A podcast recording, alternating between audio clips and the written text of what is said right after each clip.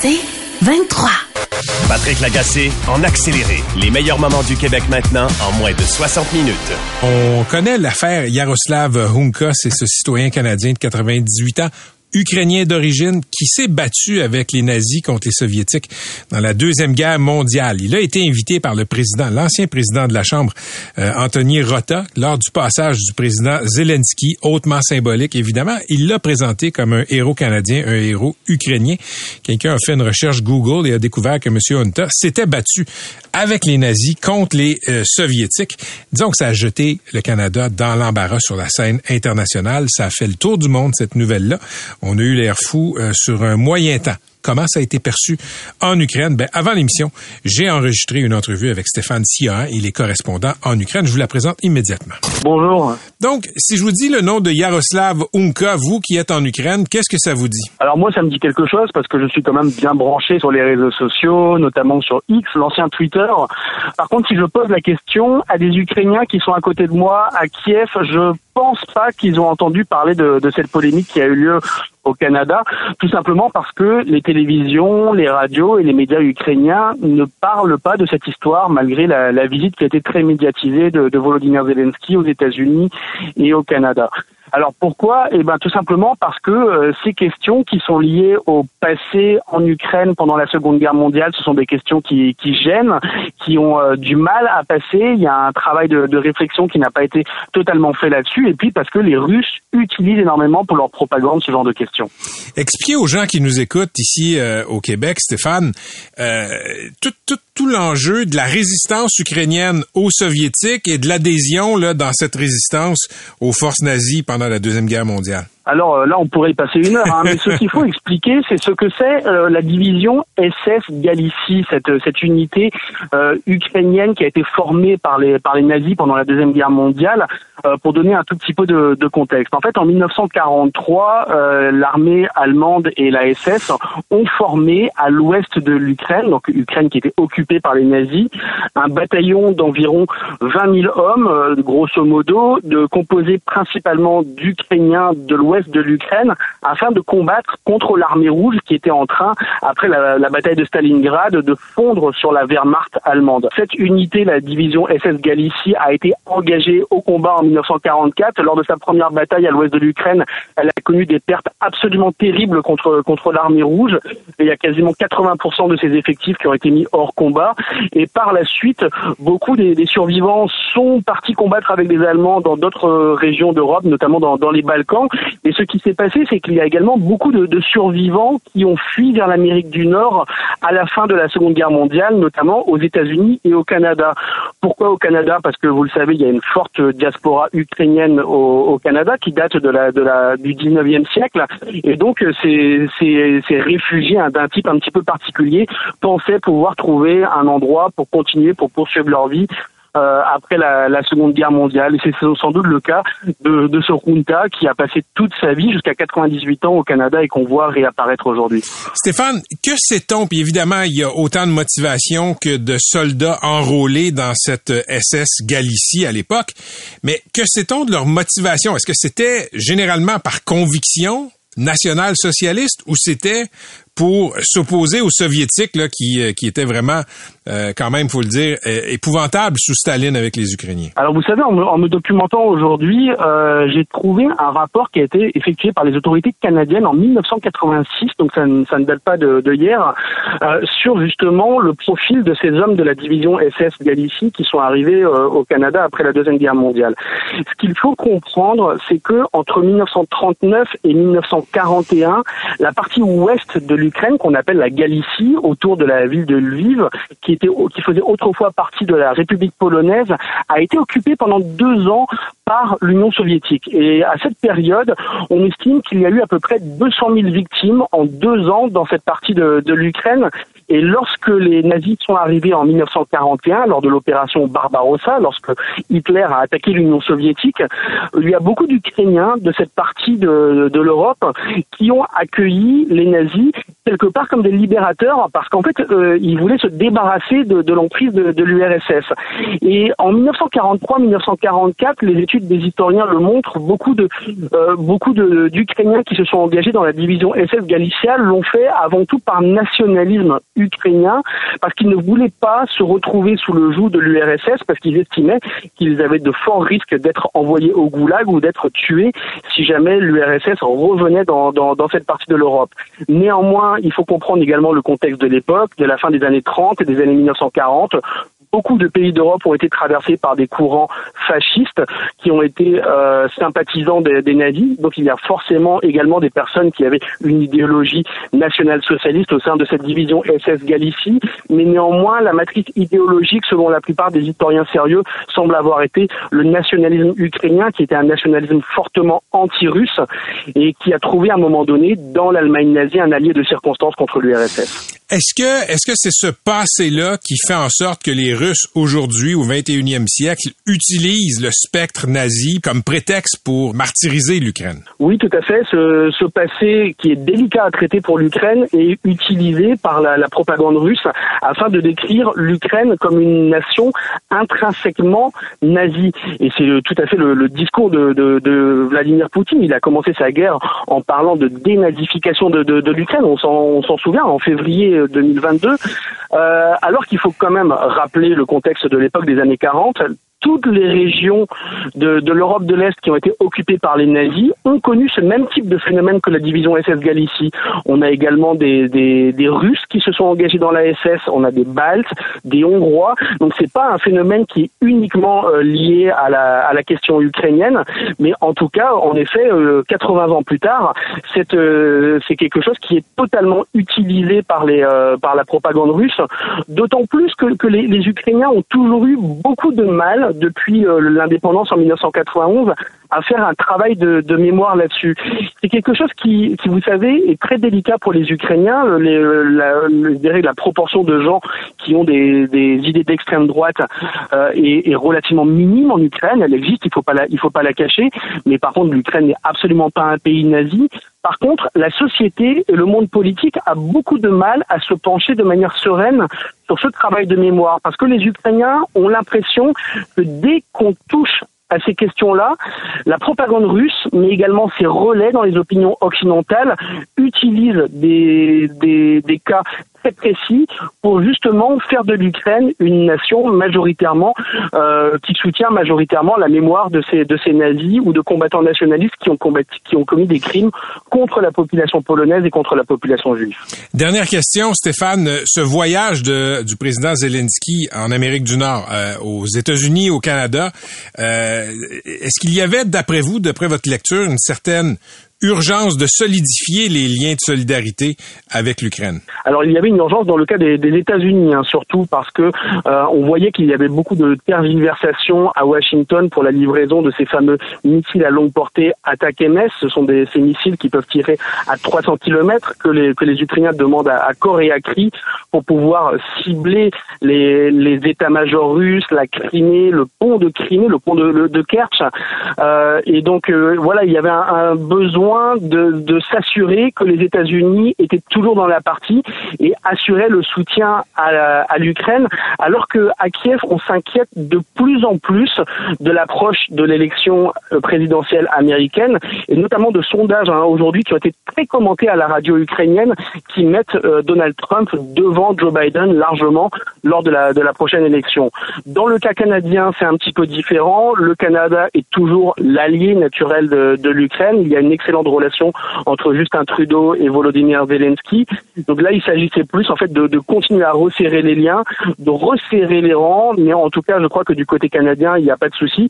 Il y a juste eu ce, ce couac, je dirais, avec le, le cas de, de ce vieux soldat de 98 ans de la division SS Galicie. Mais en tout cas, ce qui est certain, c'est que Volodymyr Zelensky n'était absolument pas au courant de, de, de ce qui s'est passé, mmh. bien entendu. Je pense que beaucoup de gens de sa délégation ne le savaient pas.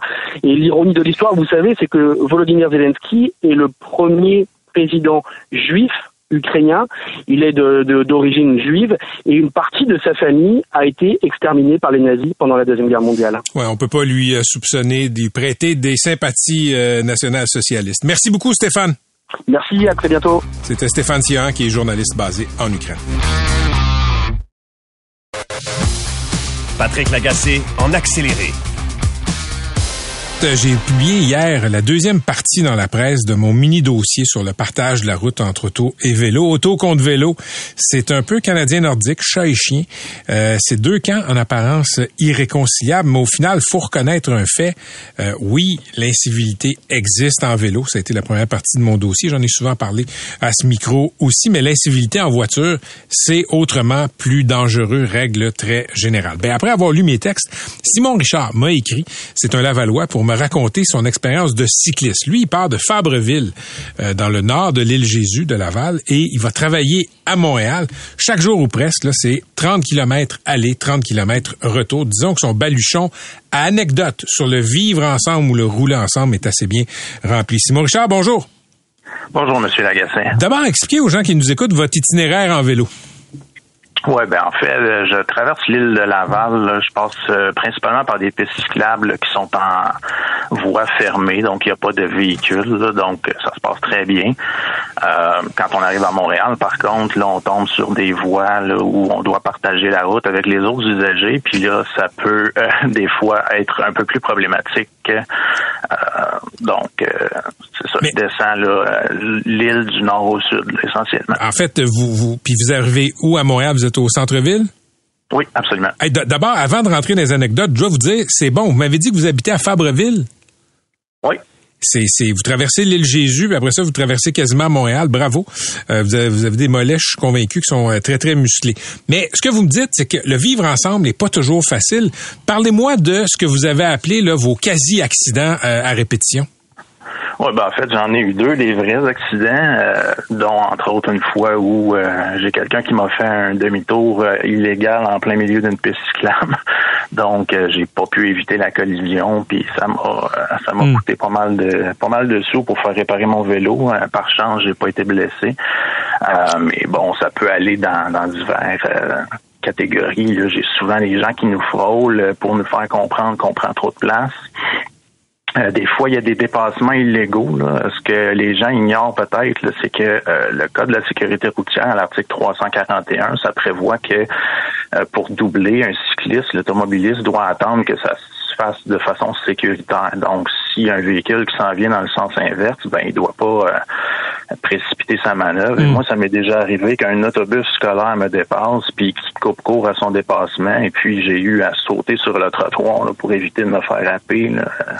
Quand vous dites sauter sur le trottoir, là, euh, vous êtes en vélo, puis vous devez soulever le guidon à pleine lancée pour, euh, pour monter sur le trottoir. Exactement. En fait, c'est soulever les deux roues en même temps parce que la vitesse que tu peux circuler en vélo, euh, ça peut cogner si on lève juste la roue avant. Donc, c'est ce qu'on appelle en bon français un bunny hop. Vous vous êtes même déjà fait couper la voie, quand, la route quand vous étiez là, sur votre lancée dans une piste cyclable. Oui, c'était c'était dans, dans le coin de Laval, euh, sur euh, le boulevard des mille il y a une piste cyclable et puis la personne a dépassé. Je roulais avec un de mes amis à ce moment-là et la personne m'a dépassé puis elle s'est rangée tout de suite en face de nous sur la piste cyclable. Donc j'ai pas eu le choix d'essayer de contourner vers la hmm. gauche en regardant s'il y avait un autre véhicule qui s'en venait. Et puis quand j'ai regardé par en avant à ce moment-là, j'ai vu que le véhicule était complètement perpendiculaire à ma trajectoire, donc la, la collision était inévitable. Ça m'a rappelé mes bonnes années de football. quand, quand vous avez des interactions avec les automobilistes qui vous coupent la voie, qui vous collent comme ça, qui vous tassent sur le trottoir, euh, c'est quoi leur réaction quand vous leur dites que ben, ils auraient pu vous tuer? Ben, disons que ça les fait pas euh, sourciller plus qu'il faut. Là. C'est, un peu étrange parce que euh, j'essaie de les aborder de la façon la plus polie possible parce que euh, de crier après eux, ça donne absolument mm. rien. L'escalade devient euh, vraiment intense. Donc, d'essayer de, d'engager un dialogue, juste de cogner dans leur fenêtre, de dire, écoutez, là, euh, réalisez-vous qu'un véhicule versus un cycliste, c'est une arme, c'est dangereux. Et puis, voulez-vous vivre avec les conséquences de frapper quelqu'un, puis peut-être les conséquences légales aussi, les, poursuites criminelles qui peuvent s'en suivre. Vous, vous faites-vous dire souvent par des automobilistes avec lesquels vous essayez de, parlementer comme ça, Simon Richard, que ben votre place, c'est pas pas sur les boulevards, c'est pas la rue, c'est les pistes cyclables? Absolument. Puis je me fais, je me fais souvent juste envoyer promener les doigts d'honneur. Là, je, les collectionne. je ça me fait rire à chaque fois tellement j'en mm. vois souvent. Puis tu sais, je considère que je suis quand même un cycliste assez prudent. Je roule à des quand même bonnes vitesses là, parce que j'ai j'ai quand même un, bon trajet à faire, donc j'essaie de pas m'éterniser. Euh, mais cela étant, là, souvent on se fait dire bon, on paye des taxes, euh, va rouler dans les pistes cyclables. Mais je, m'excuse, mais il n'y a pas des pistes cyclables partout. Puis les cyclistes aussi sont des automobilistes, puis on en paye aussi des taxes pour les routes. Donc euh, c'est vraiment une question de partage de la route entre les usagers. Puis, tu sais, je dis ça, j'inclus les, les, piétons là-dedans, les, camionneurs, euh, les même les, autobus. J'ai déjà été euh, suivi à quelques pieds de la roue arrière par un, autobus de la STM qui roulait dans une voie réservée. Puis à cet endroit-là, je roulais littéralement à la vitesse permise qui était de 50 km h puis il me suivait. Vous étiez à 50? Mon Dieu, vous êtes, vous êtes, vous étiez dans une côte? Oui, exact. c'est une côte qui descend un peu, puis j'avais un bon vent d'eau, donc euh, je pouvais rouler très vite. Mais je, lisais votre, je lisais votre courriel. Hein. Je lisais votre courriel, Simon Richard, puis tu sais, d'une part, comme je vous ai dit, 30 km aller, 30 km euh, retour, vous êtes un très bon cycliste, mais vous m'avez raconté tous les quasi-accidents que vous avez eus, les accidents que vous avez eus. Pourquoi vous prenez pas juste votre char? Ben, je, dois vous dire que par, moment, je le reconsidère.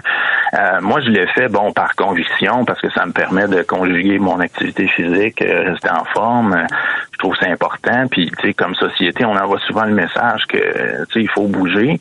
Euh, puis c'est bon pour la planète je sauve euh, littéralement 300 dollars de stationnement par mois quand je prends mon vélo au lieu de mhm. ma voiture, euh, sans compter l'essence.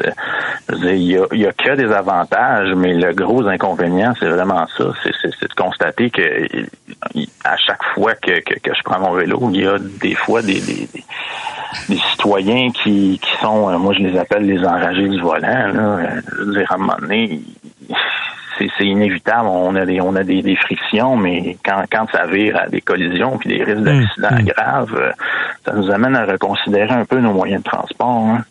Vraiment intéressant. Mais écoutez, soyez prudents puis euh, bonne chance euh, sur les routes. Merci d'avoir livré ce témoignage sur nos ondes. Merci, M. Lagacé. À, à la prochaine. Je suis content qu'il ait été publié. Merci beaucoup. Salut. C'était Simon Richard, habite Fabreville dans le nord de Laval, travaille au centre-ville de Montréal. Vous avez entendu ces anecdotes. Euh, écoutez, moi je suis convaincu qu'à un moment donné, on va arriver à une sorte de pacification de nos routes. Ça va prendre du temps. Euh, je pense que les humains aiment pas ça partager l'espace. Je pense que c'est un petit peu contre nature. Et là, on est au début de la, disons, d'un partage forcé de la route pendant des années.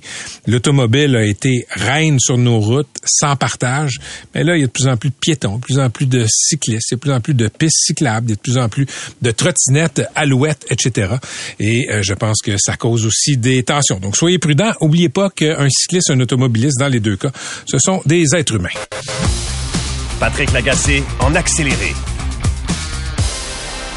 limiter le réchauffement de la planète à 1,5 degré Celsius, c'est encore possible, euh, nous dit l'Agence internationale de l'énergie, mais à la condition que les pays comme le Canada mettent plus d'efforts pour atteindre ce qu'on appelle la carboneutralité. Patrick Bonin, responsable de la campagne climat-énergie pour Greenpeace Canada, est au bout du fil. On va parler justement de ce fameux 1,5 degré. Monsieur Bonin, bonjour.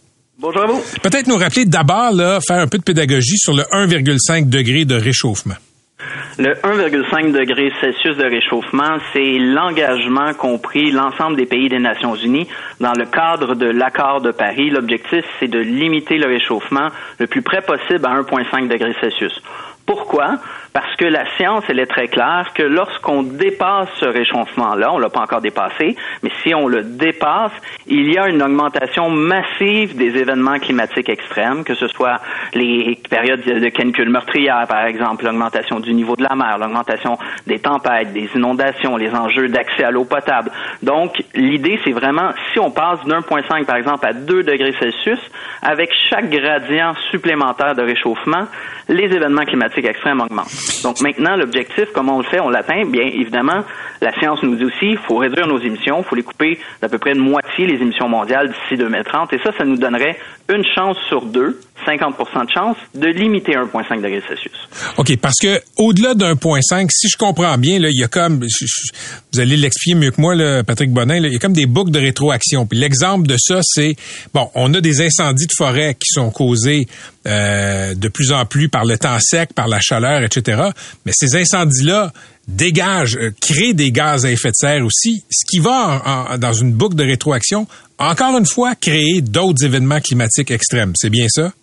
Euh, oui, entre autres. Donc, déjà avec une augmentation de la température de 1,5 versus 1,6, on voit une augmentation et on voit des risques que ces événements-là, l'emballement du climat, se produisent. Et en effet, le feu de forêt, c'est un bon exemple. Il fait de plus en plus chaud, fréquence et euh, intensité des feux de forêt augmente, donc le bois brûle, émet du CO2, CO2 qui réchauffe l'atmosphère, donc il fait de plus en plus chaud, il y a de plus en plus de feu. Même chose pour quand on regarde la banquise, par exemple, dont autant arctique Antarctique, on a une banquise qui actuellement est un peu notre climatiseur au niveau mondial, donc réfléchit les rayons du soleil dans l'atmosphère, et plus elle réduit cette banquise-là, plus les rayons du soleil rentrent dans, l'océan et réchauffent la planète. Donc plus la planète est chaude, plus la banquise diminue. Vous avez la même chose avec le méthane dans le pergélisol, plus il fait chaud, plus il y a des risques de relargage de ce gaz à effet de serre-là. Et c'est ce que craignent les scientifiques, c'est que c'est difficile d'équantifier et de savoir exactement est-ce qu'on a atteint un point de bascule ou pas.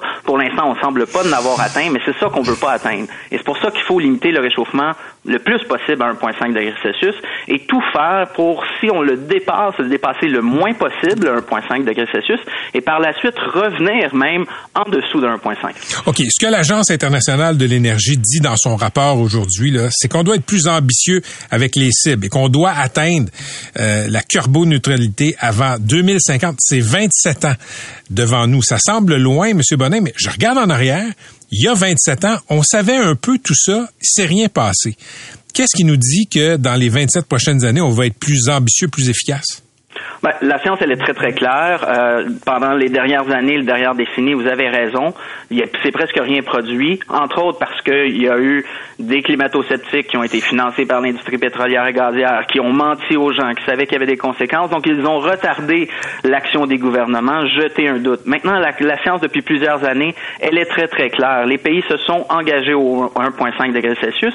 Maintenant, il faut produire ce que ça prend, des plans et des cibles qui sont en ligne avec ça. Et la science, elle est très claire. Si on veut limiter 1,5 degrés Celsius, non seulement il faut couper de 50 les émissions mondiales d'ici 2030, mais pour les pays développés, et c'est ce que dit l'Agence internationale de l'énergie aujourd'hui, les pays développés, les nations riches, comme le Canada, comme le Québec, elles doivent viser à une réduction d'environ 80% de leurs émissions d'ici 2035. 80 et atteindre la carboneutralité le plus près possible de 2040, donc plus d'émissions nettes de gaz à effet de serre, et en 2040-2045.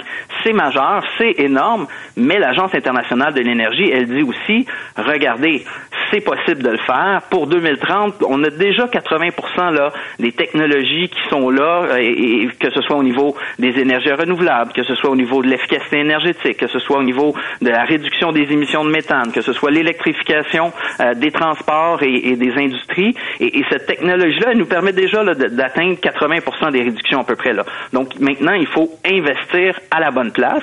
Ça, ça veut dire de cesser de financer à coût de milliards de dollars, comme on le fait encore au Canada, l'industrie fossile, l'industrie des énergies fossiles, et rediriger cet argent vers les énergies dites propres. Et là, ben, c'est majeur ce qu'il faut faire comme développement au niveau mondial, le renouvelable, les énergies renouvelables, solaire, éolien.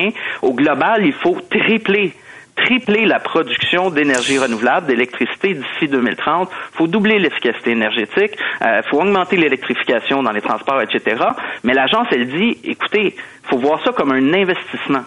Si on ne le fait pas, on connaît les impacts, on le sait qu'il y a des coûts humains, des coûts sociaux, des coûts environnementaux. Les feux de forêt de, cet été, c'est un bel exemple. Mais il y a aussi des opportunités et des avantages, évidemment, parce qu'on évite ces, ces catastrophes-là, mais aussi parce que on réduit les coûts au niveau des achats énergétiques pour les, c'est environ, mettons, 12 pour les ménages, diminution du coût de l'essence, ben, en fait, de, de l'achat d'essence, diminution de l'achat de gaz. Donc, vous avez des hmm. retombées au niveau de la qualité de l'air, au niveau de la santé, etc. Donc, on a tout intérêt à le faire, le faire le plus rapidement possible. Et c'est ce message qu'envoie l'Agence internationale de l'énergie. Ça se fait, ça prend la volonté politique maintenant. Patrick Bonin, vous êtes chez Greenpeace. Un de vos anciens collègues, en tout cas, quelqu'un qui est allé chez, qui était chez Greenpeace, très connu, c'est Stephen Guilbeault. Il est devenu ministre de l'Environnement du Canada. Est-ce que, est-ce que depuis qu'il est ministre de l'Environnement, il a été plus efficace que ses prédécesseurs? Je dirais oui. Au niveau de ministre de l'Environnement, définitivement qu'il y a eu une accélération de la lutte climatique et des mesures au niveau fédéral. Maintenant, est-ce que c'est suffisant? Très clairement insuffisant. Euh, si on pense évidemment à l'approbation de nouveaux projets pétroliers gaziers, l'ouverture, on parle de baie du Nord, ou l'ouverture de l'exploitation, exploration en mer, de nouveaux projets à Terre-Neuve. Ça, ça ne fonctionne pas. Qui ont été autorisés par M. Guilbeault qui ont été autorisés par M. Guilbeault. Donc, il est dans un gouvernement, évidemment, j'imagine que ça ne faisait pas plaisir, mais il a quand même cautionné. Et ça, c'est un problème. Et maintenant, ben, il faut livrer aussi une des plus grandes promesses du Parti libéral, c'est de mettre un plafond sur la production, euh, en fait, sur les émissions de gaz à effet de serre en provenance du pétrole et du gaz. Et ça, on l'attend depuis 2021, cette réglementation-là. Mais, donc, il y a beaucoup de choses à faire. Le plan actuel ne permet pas au gouvernement fédéral de prétendre pouvoir atteindre sa cible de réduction de gaz à effet de serre pour 2030. Cette cible-là, elle est bien bien en dessous de ce que la science demande en termes de réduction. Elle est en dessous de ce que les États-Unis visent.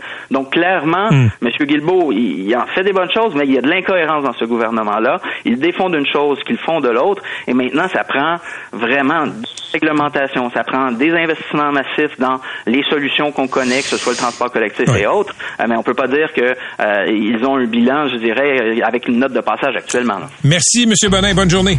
Merci à vous. Au plaisir. Patrick Bonin de Greenpeace. Patrick Lagacé en accéléré. Ça faisait longtemps qu'on n'avait pas reçu à ce micro. Joël Nawej, Carlitage, artiste multidisciplinaire, conseiller en ressources humaines auprès des euh, personnes immigrantes. Salut. Ça va bien? Ça va bien, toi? Ouais, ça fait plaisir. Bel été? Ouais, très bien. Les, bel été avec les parents. On a fait des rénovations. On donne son petit coup de main. On n'est pas parti quelque part. Ben oui, non, tu me racontais ça avant qu'on arrive en onde. Tu as été Bob le bricoleur cet été. Exact. On essaye de, de, de l'être un peu plus puis de d'avoir euh, utilité avec les dix doigts. Très bien, parfait. Tu as écrit un texte que tu vas nous euh, réciter. C'est un éloge amer, disons, Amour amer à la langue française. Exact. Par rapport à l'évolution dont on parle, puis il y avait eu euh, une belle chronique avec euh, le Conseil du patronat qui parlait de l'évolution du français, les niveaux, etc. Puis moi, je me disais, ça pourrait être intéressant de, de proser la chose puis de montrer une, un contexte ou une réalité qui peut un peu différer. De proser la chose, j'adore ce verbe. OK, on t'écoute. Euh, Alors, ça va comme suit, Jean du pays. Bonjour, hi, ô toi langue française, qui se veut toujours bien mise et bien perlée, à la sauce radio Canado nappée du rivage de Rome Galipo. C'est pas Thibaut, ça. Tisser veut dire? À celles et ceux qui te parlent à la québécoise, avec un accent du lac, du nord, des maritimes ou de l'Outaouest et de la grosse fierté de même. Soyez fiers, fiereux de speak joual, de speak français à votre sauce. Ce français d'antan datant d'époque coloniale qui, bien que luttant pour ta survie aujourd'hui, certes, tu as su faire tant de mal et de ravages aux populations que tu décimas en conquête de terres non cédées ancestrales. Encore prise entre l'écorce et l'arbre à palabre d'interminables guéguerres frango, franglo autochtones et ça détonne. Franglo autochtones et ça détonne. Détonne sur la contribution des fros, les nous autres, les dites ethnies, les étranges étrangers venus ici n'étant pas tous Richards, dans l'espoir de fleurir en cultivant des jardins de fraternité à même la terre des hommes portée à bout de bras par les femmes.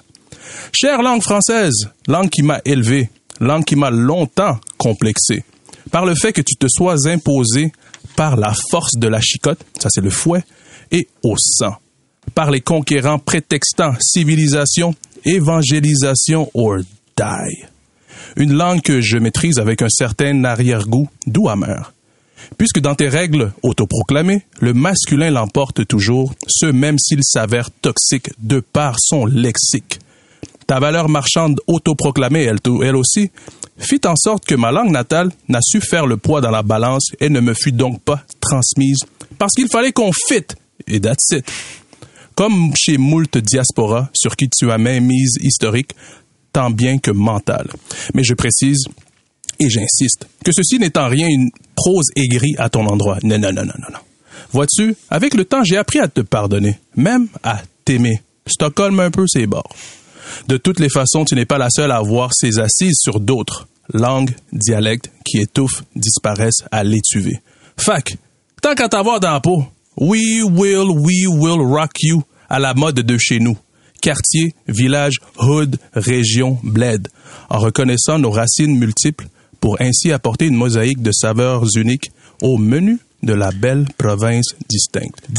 C'est très joli, Joël. Merci. Très joli. On va décortiquer ça si. euh, Absolument. Écoute, quand, quand tu parles de joual, tu Mhm. parles de ce que Michel Tremblay célébrait. Exact.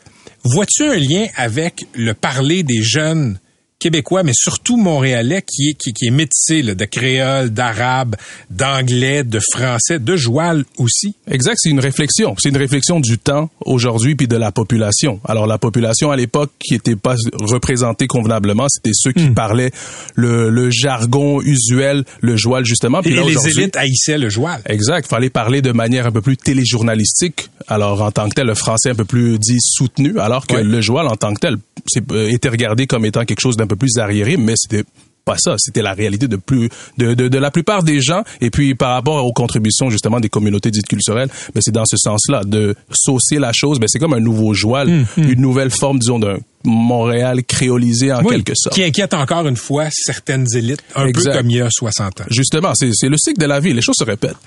OK, tu parles de tu, tu dis que la langue française est encore prise en l'écorce et entre l'écorce et l'arbre à palabre. Ça c'est l'arbre de, de notre ami euh, euh, Boucard? de notre ami Boucard. Exact, ben c'est très africain. L'arbre à palabre, c'est là qu'on va, les sages sont là pour avoir à décortiquer les problèmes, c'est là qu'on va présenter ces problèmes ou, euh, disons, euh, se plaindre en tant que tel. Et c'est dans cette idée, on est encore pris entre l'écorce et l'arbre, nous, les, les, les, les personnes des communautés Oui. dites culturelles, où est-ce qu'on arrive dans un nouveau pays, ben on est, on, on hérite un peu des guerrières qui existaient déjà, le, Oui. entre l'anglais puis le, le, le français, puis aussi la disparition des langues autochtones. Mais, mais, mais tu comprends, tu comprends la décision qui a été prise dans les années 70 d'avoir des lois très strictes sur le français. Et il le faut. Et il le faut, mais il faut, faut pas non, non plus empêcher l'évolution du français, puisqu'à l'école, de toute façon, on apprend le français dit Oui. académique. Oui. Et puis, dans la réalité, il faut pas tapocher sur les gens qui parlent autrement dans la, dans, dans la rue ou dans le everyday life, comme on pourrait dire. Joël, dans, dans le texte que tu nous as présenté sur la langue française, tu dis euh, que euh, elle fit en sorte que ma langue natale n'a pas su faire le poids dans la balance. Ta langue natale, c'est quoi? Moi, chez nous, on vient de, de la région euh, du Katanga, on parle Swahili dans cette région du Congo. Alors, c'est comme pour plusieurs personnes qu'on arrive et puis on se demande est-ce qu'on apprend notre langue d'origine aux enfants ou est-ce qu'on veut qu'ils soient canadiens puis on veut pas qu'ils se sentent bizarres? Alors, il y a aussi un rapport de mais avec qui il va parler cette langue-là de toute façon? C'est quoi l'avantage que ça lui donne? Fait que tes parents t'ont pas parlé Swahili. Malheureusement, je fais partie de ceux qui ne qui n'ont pas appris leur langue. On le parlait un peu plus petit, disons, euh, quand quand t'arrives ici, parce que quand t'es là-bas, c'est c'est c'est la langue que tout le monde parle. Mais dans cette idée, c'était le souci d'inclusion, d'intégration, Oui. de on va miser davantage sur le français, s'assurer qu'ils parlent un français impeccable pour pas avoir d'aléas en termes d'employabilité ou en termes de pro- pro- de propulsion en termes de personnes en part entière? As- As-tu eu des discussions avec tes parents sur cette décision-là de ne pas te transmettre ta langue natale, maternelle, le Swahili? Bon, on a déjà eu ces discussions-là. Puis c'est ça, c'est dans l'idée de pas avoir nécessairement à ressa- ressasser euh, de manière incessante non plus. Mais à un moment donné, il faut se demander, mais c'est, les choses que moi j'ai voulu prendre en main.